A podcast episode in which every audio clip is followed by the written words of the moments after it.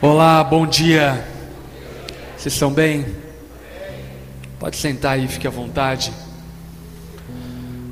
É uma alegria, um prazer enorme estar aqui com vocês essa manhã.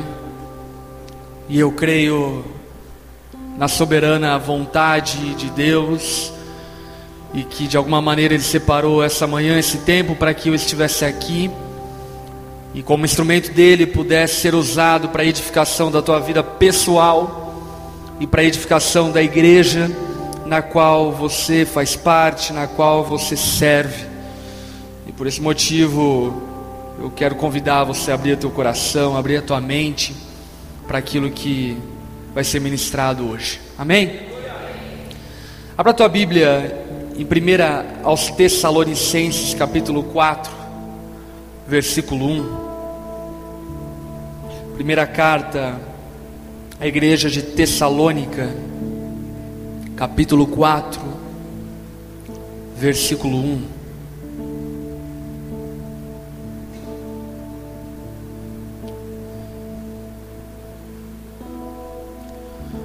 O apóstolo Paulo, nesse capítulo, ele vai findando a primeira carta dele à igreja de Tessalônica, uma igreja na qual ele, com suas próprias mãos, estabeleceu pregando o Evangelho. E encerrando essa carta, ele vai fazer lembrar à igreja algumas coisas fundamentais, na qual ele mesmo entregou essa igreja. No versículo 1 do capítulo 4, o apóstolo Paulo diz: Quanto ao mais, irmãos, já os instruímos acerca de como viver a fim de agradar a Deus. Nós já instruímos vocês. E de fato, assim vocês estão procedendo. Agora, pedimos e exortamos a vocês o Senhor Jesus, que cresçam nisso cada vez mais. O que o apóstolo Paulo está falando para essa igreja, exortando, encorajando ela, serve muito para nós, demais. O apóstolo Paulo, ele está deixando para aquela igreja algumas lições que eu e você precisamos considerar, ponderar, pontuar, e eu diria até, inclusive, em algumas delas, nos arrepender. Ele diz para aquela igreja que ela já havia sido instruída, ou seja, Paulo está fazendo aquela igreja lembrar do tempo que ele passou dedicado àquela igreja, aonde ele apresentou àquela igreja a mensagem do Evangelho. E aliás, essa história está narrada em Atos capítulo 17, quando depois de Filipos ele vai para Tessalônica.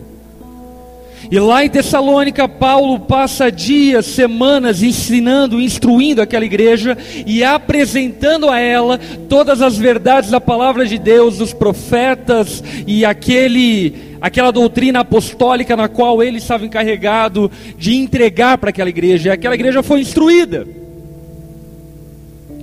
E isso para mim para você é muito bom que entendamos e saibamos.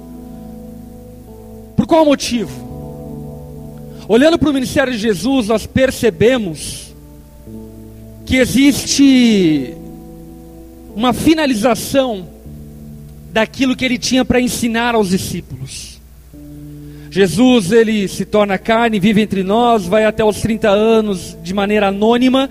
Aos 30 anos ele vai ao deserto, atentado, volta do deserto. Então ele forma o colégio apostólico, o colégio dos doze discípulos, e traz aqueles doze talmidins, discípulos, para perto dele, para ensinar a eles todas as verdades de Deus. E assim acontece durante quantos anos? Três anos. Jesus exaustivamente ensina, fundamenta a doutrina, o pensamento e o evangelho na vida daqueles discípulos. durante três anos. Findando esses três anos, Jesus chega para esses doze, no qual ele andou dia e noite, manhã, foi na casa da sogra, foi no monte, foi no mar, foi no lago, foi no rio, enfim. Depois desses três anos, Jesus chega para eles e diz: Estou vazando, estou indo embora. Eu vou deixar para vocês o consolador, que irá lembrar, repete comigo, lembrar tudo o que eu lhes ensinei. Então presta atenção, o Espírito Santo não vem ensinar coisas novas. O Espírito Santo vem lembrar o que já foi ensinado. Porque Jesus, ele ensina todos os fundamentos durante esses três anos. E agora então os apóstolos e discípulos já estão preparados para exercer o ministério sob esse fundamento. E é muito importante que compreendamos e entendamos isso, porque de fato a Bíblia mesmo diz que a vida eterna é conhecer a Deus. E existe toda uma eternidade para que nós conheçamos toda a dimensão desse mistério da divindade. Porém, aquilo que já nos foi entregue pela boa vontade, graça, bondade de Deus, que é a Sua palavra, já é suficiente para fundamentar a nossa vida. Já são os alicerces e fundamentos da construção da igreja, da construção de famílias, da construção da hombridade, da feminilidade, da construção da educação das crianças, já são os fundamentos necessários. E por que eu digo isso? Eu digo isso porque por vezes nós nos esquecemos das instruções, e como o escritor de Hebreus mesmo diz, parece que vocês precisam voltar a aprender aquilo que vocês já aprenderam. E ficam dando volta no mesmo toco, no mesmo lugar, porque vocês ignoraram aquilo que aprenderam porque vocês não levaram a sério aquilo que aprenderam, vocês não levaram a sério aquilo que foi entregue a vocês. E isso é tão sério, mas tão sério, que inclusive, enfim, é importante que nós ampliemos esse entendimento, e para ampliar esse entendimento, eu quero que você abra a tua Bíblia em Efésios 2,19. Efésios capítulo 2, versículo 19.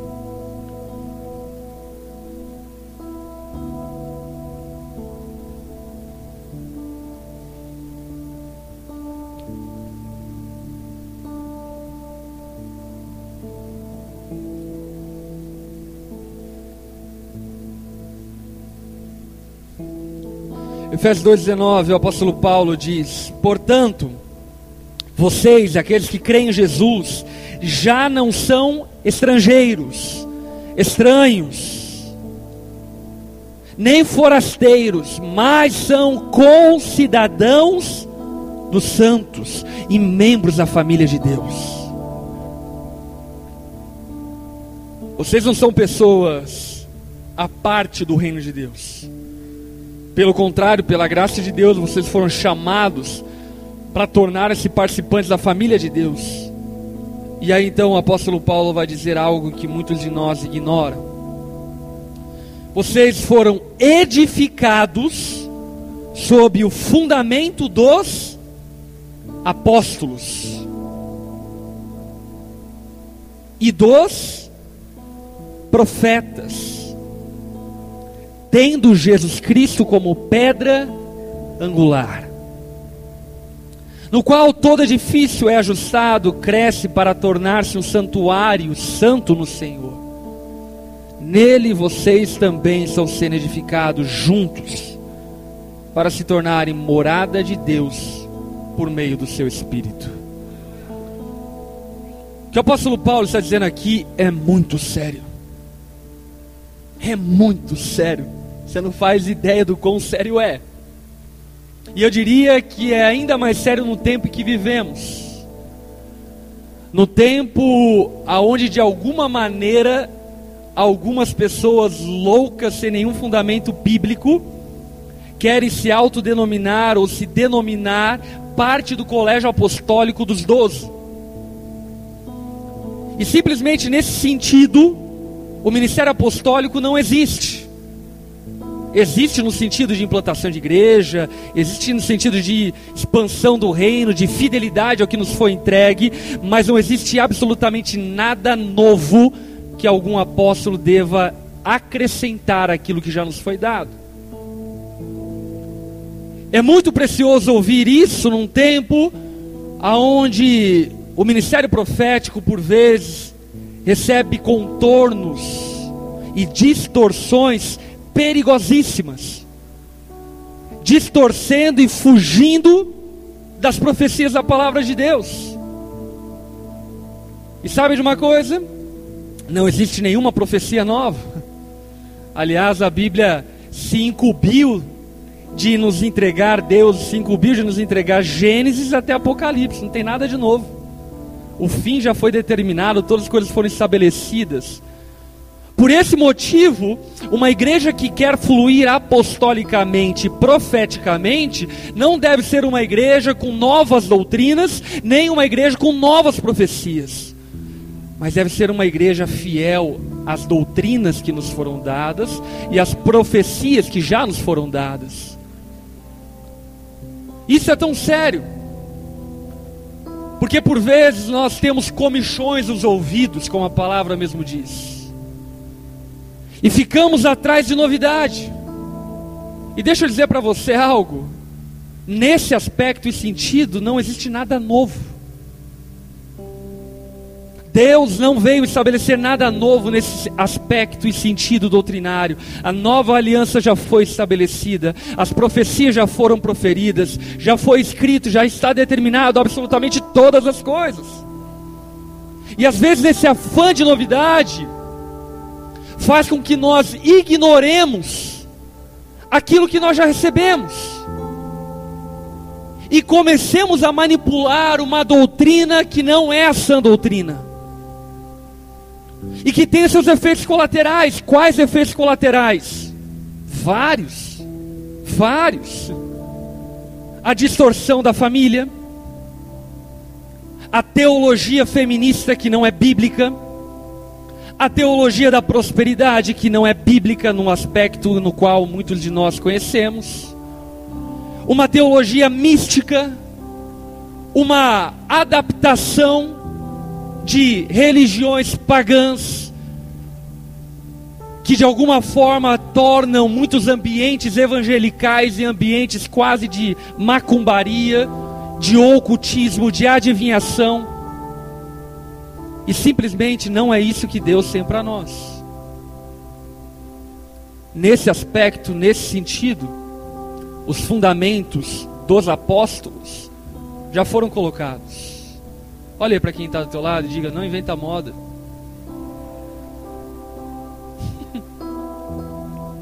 não invente moda.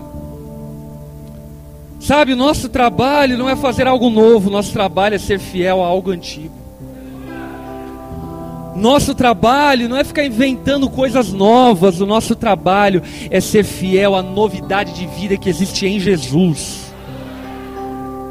E talvez você diga, ah, pastor, mas a palavra não fala que Deus faz novas todas as coisas. Aí que entra um grande problema das interpretações bíblicas que nos faltam. Porque, por exemplo, quando a Bíblia diz isso, ela está dizendo o quê? Que em Cristo nós somos novas criaturas. E se fizeram novas todas as coisas em Cristo. O que Cristo está dizendo e que Paulo está dizendo a partir da autoridade de Deus é que uma vez que nós entregamos a vida a Jesus, nós já recebemos a novidade. A novidade é a palavra de Deus. Nós não precisamos de uma outra novidade. Nós precisamos ser fiéis. Fiéis à doutrina apostólica, fiéis às profecias dos profetas. Lembrando, meus irmãos, que a Bíblia é feita de Gênesis e Apocalipse, 66 livros. Amém? 39 no Antigo Testamento, 27 no Novo Testamento, escrito por mais de 40 autores em 1500 anos no total da sua escritura. O que eu quero dizer para você é que a Bíblia não é uma sopa de letrinha. a Bíblia é uma carta de Deus para a humanidade. Palavra de Deus é uma carta de revelação para mim e para você. Nós não podemos manipular ela como nós queremos ou pensamos ou achamos. Temos que ter responsabilidade com aquilo que nos foi entregue. Sabe por quê? Por um simples motivo. Se nós nos mantemos fiéis às doutrinas, fiéis às profecias, vai acontecer o que nós acabamos de cantar nós não seremos abalados. Agora, caso contrário, você vai ser abalado. Sabe por que igrejas se abalam? Sabe por que famílias se abalam?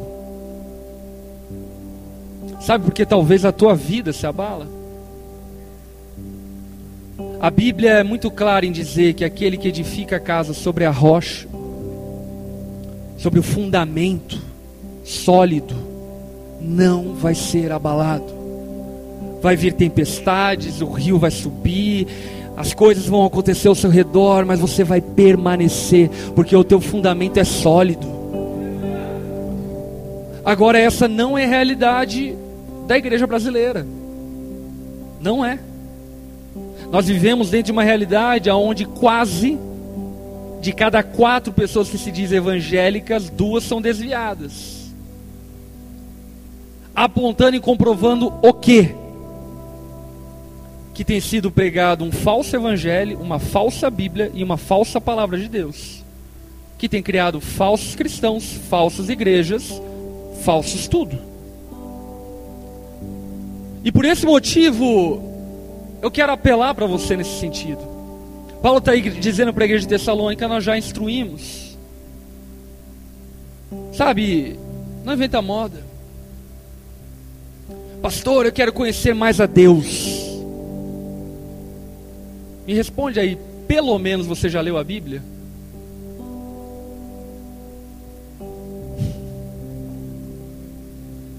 Se leu quantas vezes?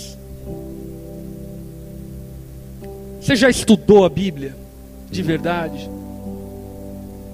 Você quer conhecer a Deus? Tem um livro magnífico chamado Palavra de Deus, que é a revelação exaustiva de quem é Deus. É tudo que nós podemos conhecer de Deus e de Cristo, enquanto nós não vemos face a face. Por isso o apóstolo Paulo está dizendo para aquela igreja algo fundamental para nós. Sabe, meus irmãos, nós, eu não sei aqui quantos são líderes, pastores, pregadores, enfim. Mas de verdade, eu quero fazer um apelo para esse tempo. Vamos voltar a pregar a Bíblia. Vamos parar de pregar versículos aleatórios que não faz sentido nenhum se você for para a Bíblia. Quer ver, por exemplo, eu vou expor a vergonha de algumas pessoas aqui. Principalmente de ministros de louvor. Eles sobem no púlpito, no palco, pegam então o microfone e uma das primeiras coisas que normalmente dizem é: aonde dois ou mais estiverem reunidos em meu nome, ali eu estarei. Isso é um atentado à interpretação bíblica. Porque a Bíblia não está falando sobre uma reunião de louvor. A Bíblia está falando sobre uma reunião de disciplina. No texto, o que Jesus estava dizendo é que quando um irmão pecar e você for com uma testemunha e exortá-lo e ele não quiser corrigir, na autoridade da presença de Deus ali representada por vocês, ele então vai ser disciplinado. O que, que tem a ver com culto isso? Pastor, você está dizendo que Jesus não está no meio da igreja? Não, não estou dizendo isso. Ele, óbvio que ele está. Mas o que eu estou dizendo é que nós precisamos ser sérios com a palavra. Porque é a verdade que liberta. Não é a minha opinião, não são as minhas ideias, não é o que eu acho. E principalmente, não pregarmos apenas aquilo que é conveniente. E falarmos sobre aquilo que é conveniente. Meu irmão, não barganhe a verdade por membros. Porque não adianta ter uma igreja cheia de gente, mas vazia de crente. Não adianta ter células, grupos pequenos, cheia de pessoas, mas vazia de discípulos. De verdade, eu creio, e eu acredito que você crê junto comigo nisso, que não existe outra resposta para o mundo que não o Evangelho e a palavra de Deus. Tem se criado falsos messias, como por exemplo o Messias da educação. Meu irmão, você pode educar um pecador quanto você quiser, ele vai continuar sendo pecador. O falso Messias da igualdade social. Estabeleça igualdade social no mundo de pecadores e vi de Cuba para provar isso para nós e o sistema vai continuar corrompido, porque o problema do homem é o seu coração e o seu pecado, e isso quem só pode resolver é Jesus, através do Evangelho. Por esse motivo, eu quero salientar e chamar a tua atenção em relação a isso. Nós precisamos ser fiéis àquilo que nos foi dado pelos apóstolos. E quero falar novamente isso nesse sentido estrito do que significa ser apóstolo, de alguém que tem autoridade infalível, inerrante, para escrever um texto e dizer que aquilo é a palavra de Deus, nesse sentido não existem mais apóstolos. Aliás, a reforma protestante veio reafirmar isso veio a reafirmar que a autoridade papal, ela não é uma herança do apóstolo Pedro, porque quando o apóstolo Pedro morreu, junto com ele também morreu a sua unção apostólica. E parece que por vezes nós estamos querendo retroceder a uma espécie de catolicismo, aonde estabelecemos autoridades, aonde aquilo que eles falam é infalível. Meu irmão, Tantas pessoas não morreram para que eu e você fôssemos escravos de homens.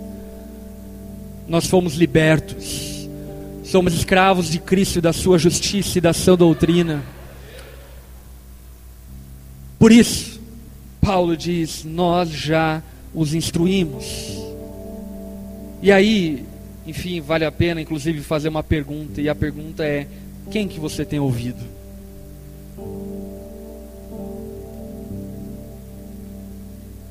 Aqui eu não estou falando sobre pregador. Eu pergunto a respeito do governo da tua vida. Quem é a voz que direciona a tua vida? Quem é? Por que, que eu te faço essa pergunta? Porque, curiosamente, quando Adão e Eva pecam no jardim do Éden, quando Deus vai ao encontro deles, a primeira pergunta que Deus faz a Adão, você lembra qual foi? Quem disse que vocês estavam nus? Em outras palavras, sabe o que Deus estava perguntando para Adão? Quem vocês ouviram que não a mim? A quem vocês deram voz, crédito, que não a minha palavra?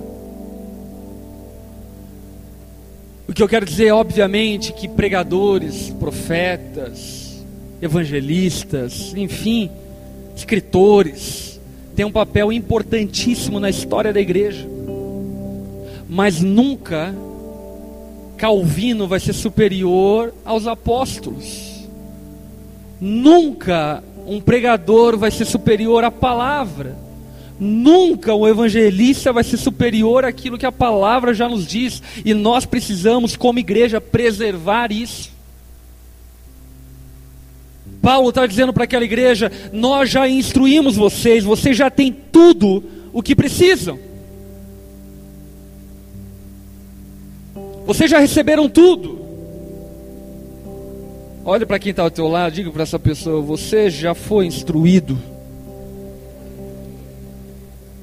Se não foi, aqui está uma boa instrução para você. Nós já fomos instruídos. O nosso papel não é inventar moda.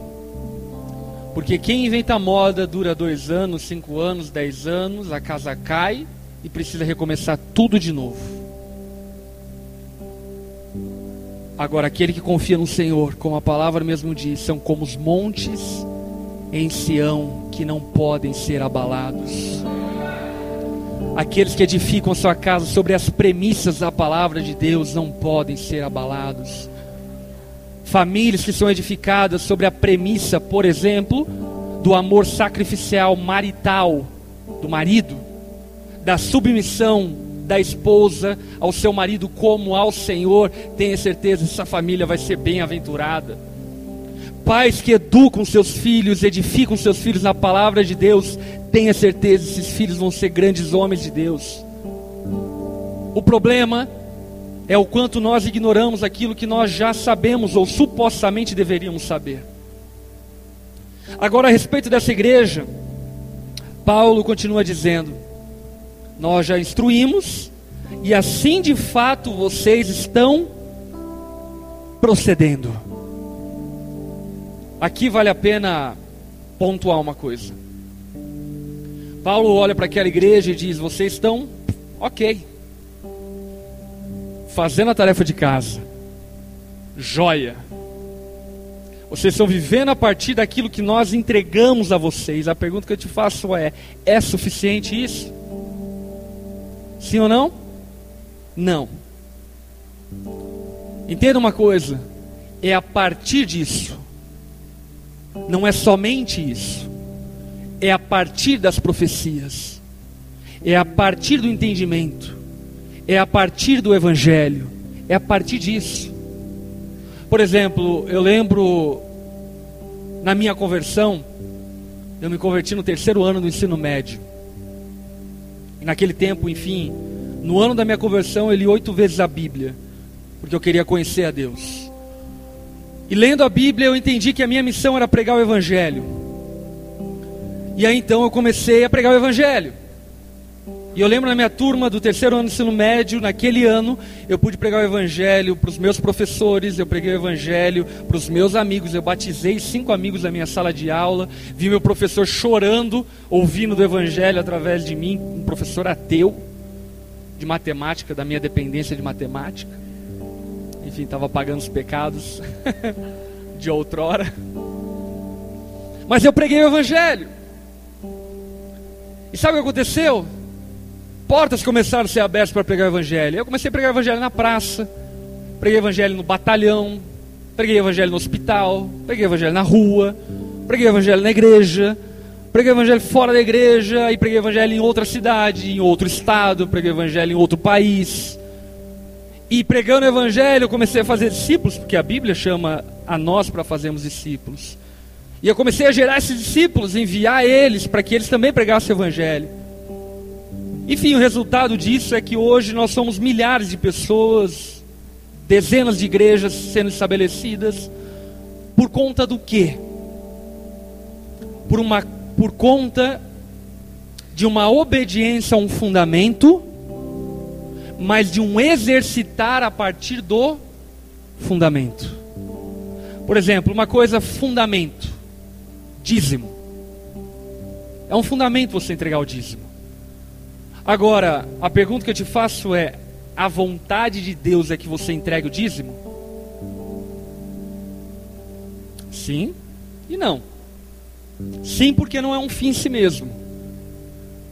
Deus nos convida a entregarmos nosso dízimo porque Ele quer ensinar algo a nós.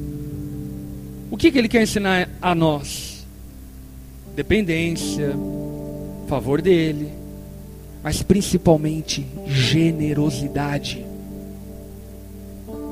O dízimo é muito mais didático do que meramente um item de sobrevivência. Mas quando nós não compreendemos que isso é um fundamento e não é um fim, nós ficamos dando dízimo achando que estamos fazendo tudo. E não. Isso para mim foi um desafio, sabe por quê? Porque há anos atrás, enfim, quando eu mergulhei na Bíblia, eu entendi que eu deveria dar meu dízimo, então comecei a dar meu dízimo. E aí eu fui compreendendo de Deus que não bastava meu dízimo, eu tinha que ser mais generoso e deveria entregar ofertas. E aí eu comecei a entregar ofertas, e durante alguns anos eu me achei generoso. Até um dia que eu estava almoçando com a minha esposa e eu percebi o meu pensamento. Sabe o que eu estava pensando? Tinha quatro coxinhas de frango em cima da mesa. Eu olhei para as quatro e falei, vou pegar três. Eu peguei três e deixei uma para ela. E o Espírito Santo naquele momento me alertou. Que bicho avarento! Que mesquinho! E eu compreendi que a generosidade não se tratava de ajudar a igreja, mas se tratava de uma nova vida que Cristo me deu. Portanto, o que eu quero que você compreenda a partir disso é que o fundamento é o começo de uma nova vida, não é o fim dessa nova vida. E segundo ponto, que o fundamento que nos foi dado e nos foi entregue, além de ser preservado, precisa ser vivido. Fé sem obras é morta. Simples assim. Não adianta você dizer que crê, crê, crê, como diz nosso irmão Tiago nas Escrituras, até os demônios creem. Então, se você é um crente, você já se iguala a um demônio. O que nos diferencia dos demônios não é crer. O que nos diferencia dos demônios é praticar o que cremos. Por esse motivo, irmã, o que te diferencia de uma demônia é honrar e submeter ao seu marido. Eu creio em Jesus. Você crê até quando? Até quanto? Enfim, só para não ficar do lado das mulheres, vamos falar dos homens, né? Marido, aquilo que te diferencia de um demônio é amar a tua esposa como Cristo amou a igreja. Ontem mesmo eu estava atendendo um casal, lá em Joinville. Um casal, enfim, inclusive que eu fiz o casamento. E aí o casal chegou para mim e a esposa começou a chorar, dizendo que o marido, enfim, estava querendo um divórcio. E ela começou a abrir várias coisas, enfim, que machucaram ela. Ela tinha uma baixa autoestima muito grande. E ela começou, enfim, a falar os pecados do marido. E ela, por exemplo, viu que o marido tinha se entregue à pornografia e estava conversando no WhatsApp com outras mulheres e assim por diante. E mesmo assim ela decidiu perdoar ele, insistir no casamento, e ela chorando tal na minha frente. E aí depois eu perguntei para o marido: Marido, e aí o que você tem para dizer acerca disso? Aí ele olhou para mim e falou: Pastor, o que eu quero dizer é que ela não me suporta como eu suporto ela. Eu falei, como assim? Ela falou, é. Enfim, que eu estou passando por essa crise, enfim, ele estava realmente mal emocionalmente, assim por diante, e ao invés de, de, de me perdoar, cuidar de mim, etc, tal, enfim, ela vive falando, me acusando, isso, aquilo, outro. Aí eu olhei para ele e falei, o que que tu é, filho? Tu é uma criança ou você é um homem? A palavra fala que você, marido, deve amar sacrificialmente a tua esposa. Sabe por quê? Porque você, marido, foi constituído por Deus para ser a coluna da sua casa.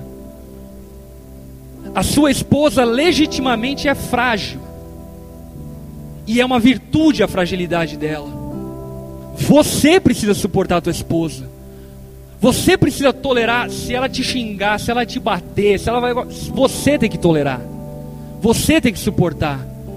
Ah, pastor, você está dizendo que mulher pode bater? É óbvio que não. É óbvio que não. Mas nesse caso eu estou falando para marido, não estou falando para mulher. E o que eu estou dizendo para maridos é que maridos precisam amar sacrificialmente suas esposas. E vamos combinar aqui o quanto de marido frouxo que tem na igreja. Sabe, cara que chega na sala pastoral, no gabinete pastoral chorando, porque a esposa brigou com ele. Pelo amor de Deus, filho. Que tipo de ser humano que você é? Ah, pastor, eu quero deixar o casamento. Por quê? Porque eu não amo mais ela. Volta para a palavra. Volta para a palavra. Maridos, amem sacrificialmente as suas esposas. Eu tenho plena convicção que uma mulher bem amada, essa mulher faz festa.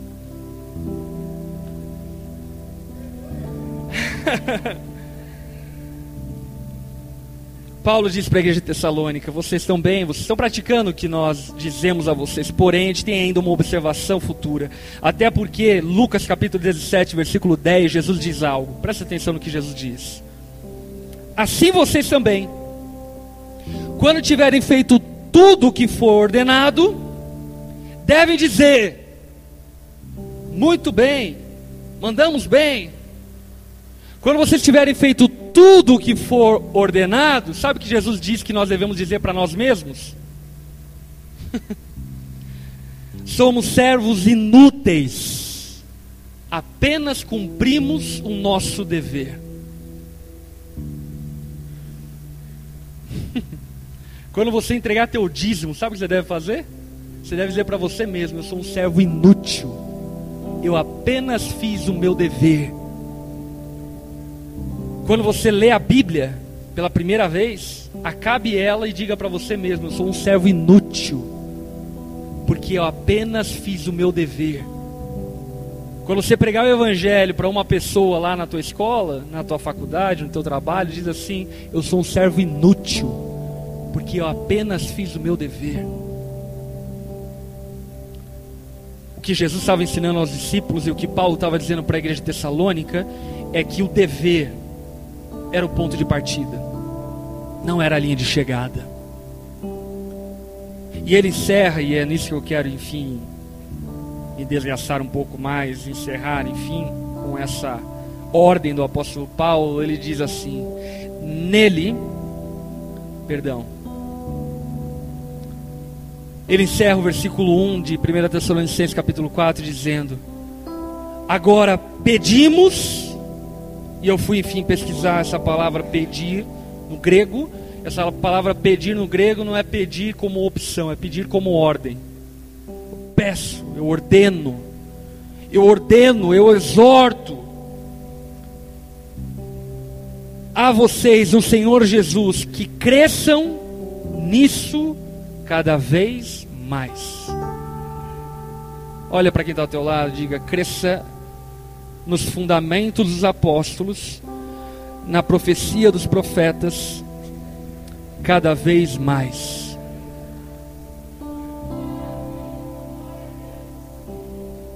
Para te fazer entender isso, eu faço crossfit. E quando eu comecei a fazer crossfit, há um tempo atrás, enfim, eu vim da rua, irmão, né? Ferro. E aí eu fui no crossfit. E aí tinha um exer... Alguém faz crossfit aqui? Não? Ninguém? Só cross. Alguém faz exercício aqui? Glória a Deus. e aí, enfim, eu fui pro crossfit e tem um exercício no crossfit chamado Sumo Deadlift, ok? Sumo Deadlift. Um dia que você for fazer, você vai lembrar de mim. E aí então eu entrei no crossfit e aí teve, enfim, a prática desse exercício. E eu lembro que eu cheguei, enfim, lá no crossfit, montei a barra. E eu vi que a galera tava pondo um monte de peso. Eu falei, mano, não vou ficar por baixo não. Enchi de peso.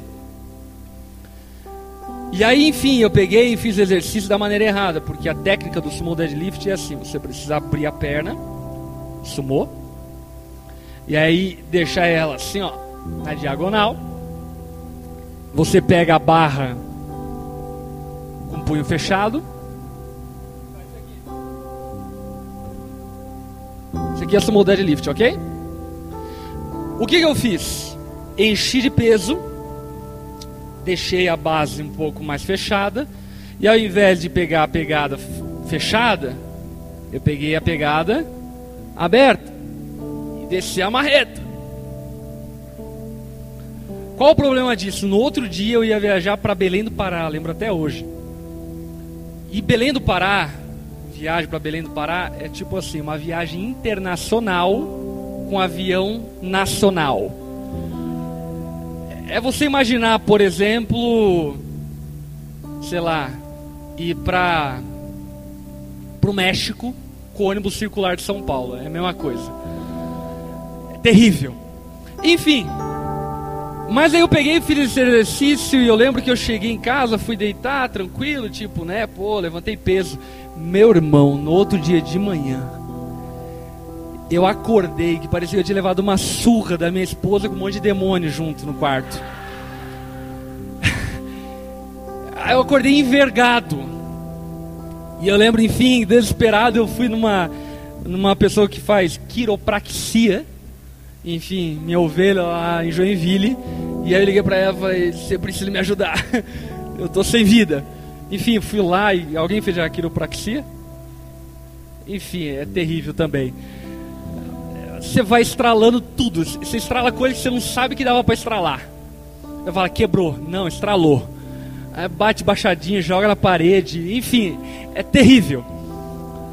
Mas graças a Deus, enfim, melhorei, consegui então ir lá para o Belém do Pará em segurança, cheguei lá, enfim, deu tudo certo.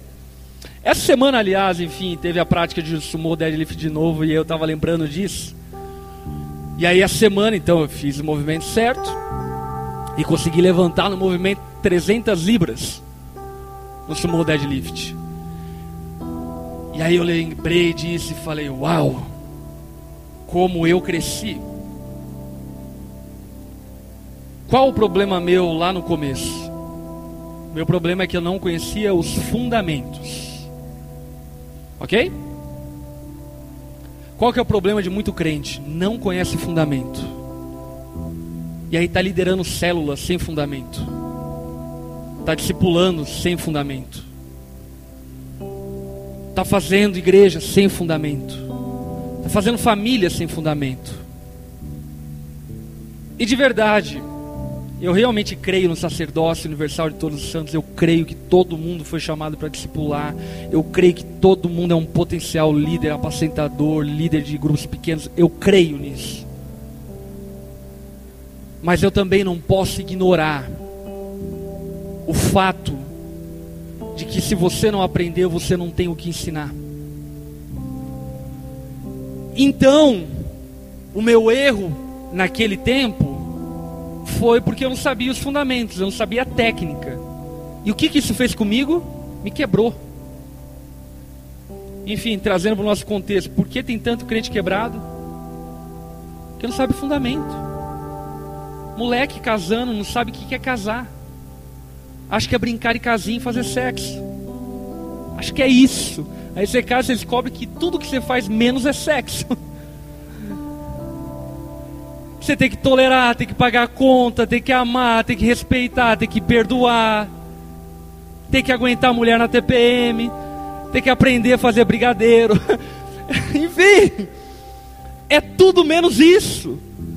Porque não sabe o que é casar. E esse casamento não vai dar certo, porque o fundamento não está certo. Meu erro foi esse. Agora, um erro que muitas pessoas cometem é que, tendo uma vez aprendido o fundamento, continuam nesse fundamento. Não crescem a partir desse fundamento. Quem aqui faz academia? Meu irmão, você faz bíceps com halteres ali de 10 quilos hoje? Mês que vem você tem que estar fazendo com 15 quilos.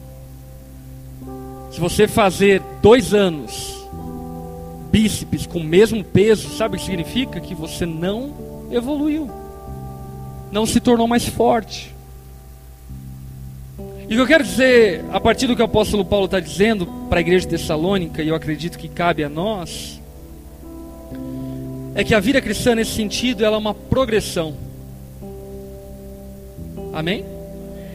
Ela é uma progressão e não um declínio. E sabe o que é terrível? Que tem muito crente que começa melhor do que termina. quanto deveria ser o inverso. Não tem nenhum problema você começar mal. Não tem nenhum problema, escuta o que eu estou te falando, não tem nenhum problema você entrar dentro da igreja cheio de vício, cheio de pecado. Não tem problema. Problema é se você terminar mal. É muito interessante olhar para a trajetória do apóstolo Pedro e perceber que quando Jesus o chama, aquilo que Jesus pede a ele na primeira mão são as redes. Deixa suas redes e me siga, e eu farei de vós pescador de homens. Como termina a vida do apóstolo Pedro? Sendo crucificado de cabeça para baixo, porque ele não era digno de ser crucificado como seu mestre. Você está entendendo a progressão? Vamos fazer um paralelo? Ele começou entregando dízimo e terminou entregando a vida. Ele começou fazendo algo pequeno, mas na vida dele de obediência ele foi desenvolvendo ao ponto de martirizar-se por causa de Cristo. A vida cristã é uma progressão. E de verdade, se você parar por um momento e pensar como era a tua vida cristã há cinco anos, ela era melhor ou pior? Você lia mais a Bíblia ou menos? Você orava mais ou menos? Você evangelizava mais ou menos?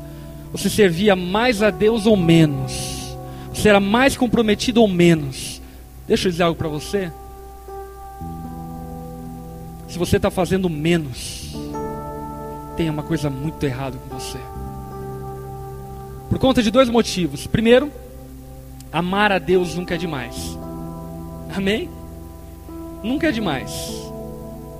E segundo motivo, ou você escolhe amar a Deus até se esquecer de você, ou amar você até se esquecer de Deus.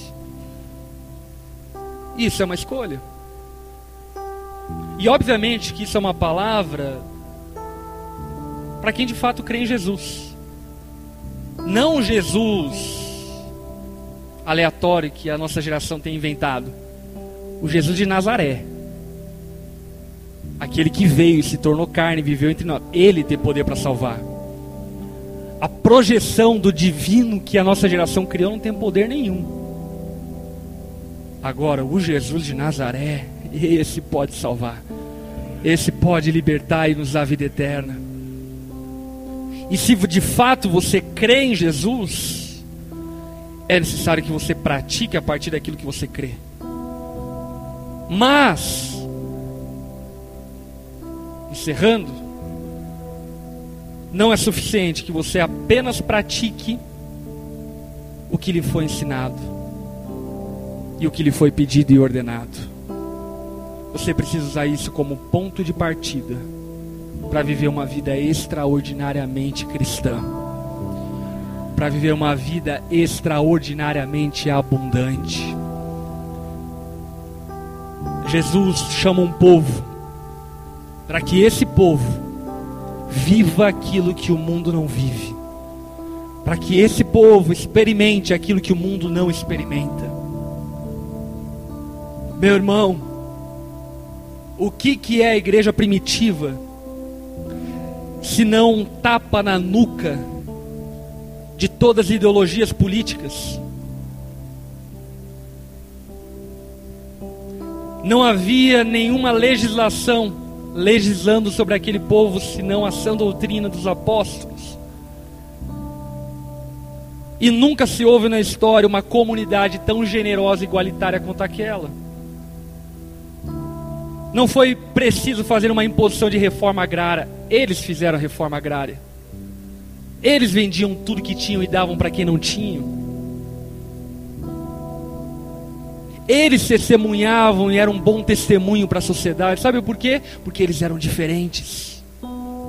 Eles viviam de maneira diferente. E a vida deles comprovava a eficácia do Evangelho.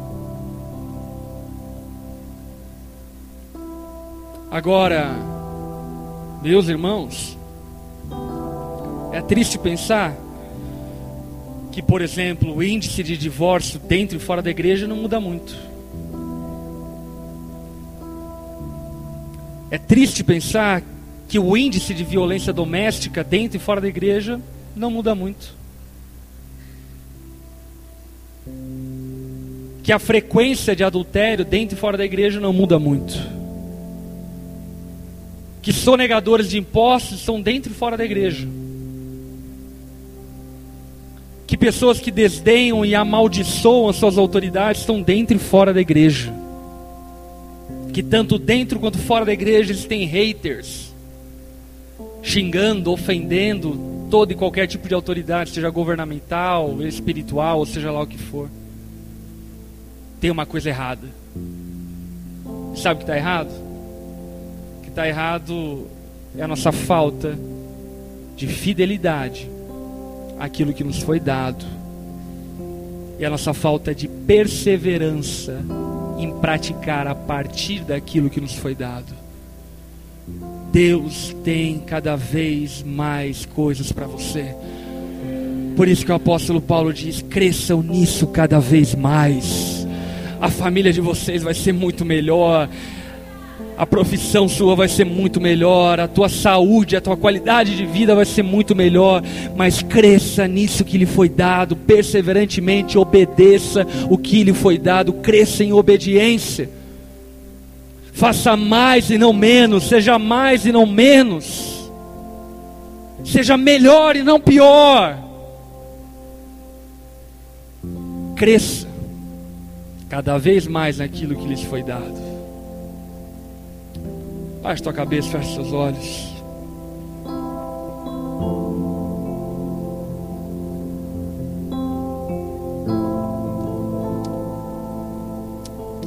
Se diante dessa palavra de Deus exposta aqui nessa manhã, o Espírito Santo de alguma forma falou com você, não sei em qual sentido, mas se ele falou com você, te incomodou, dizendo para você: Ei, arruma a tua vida.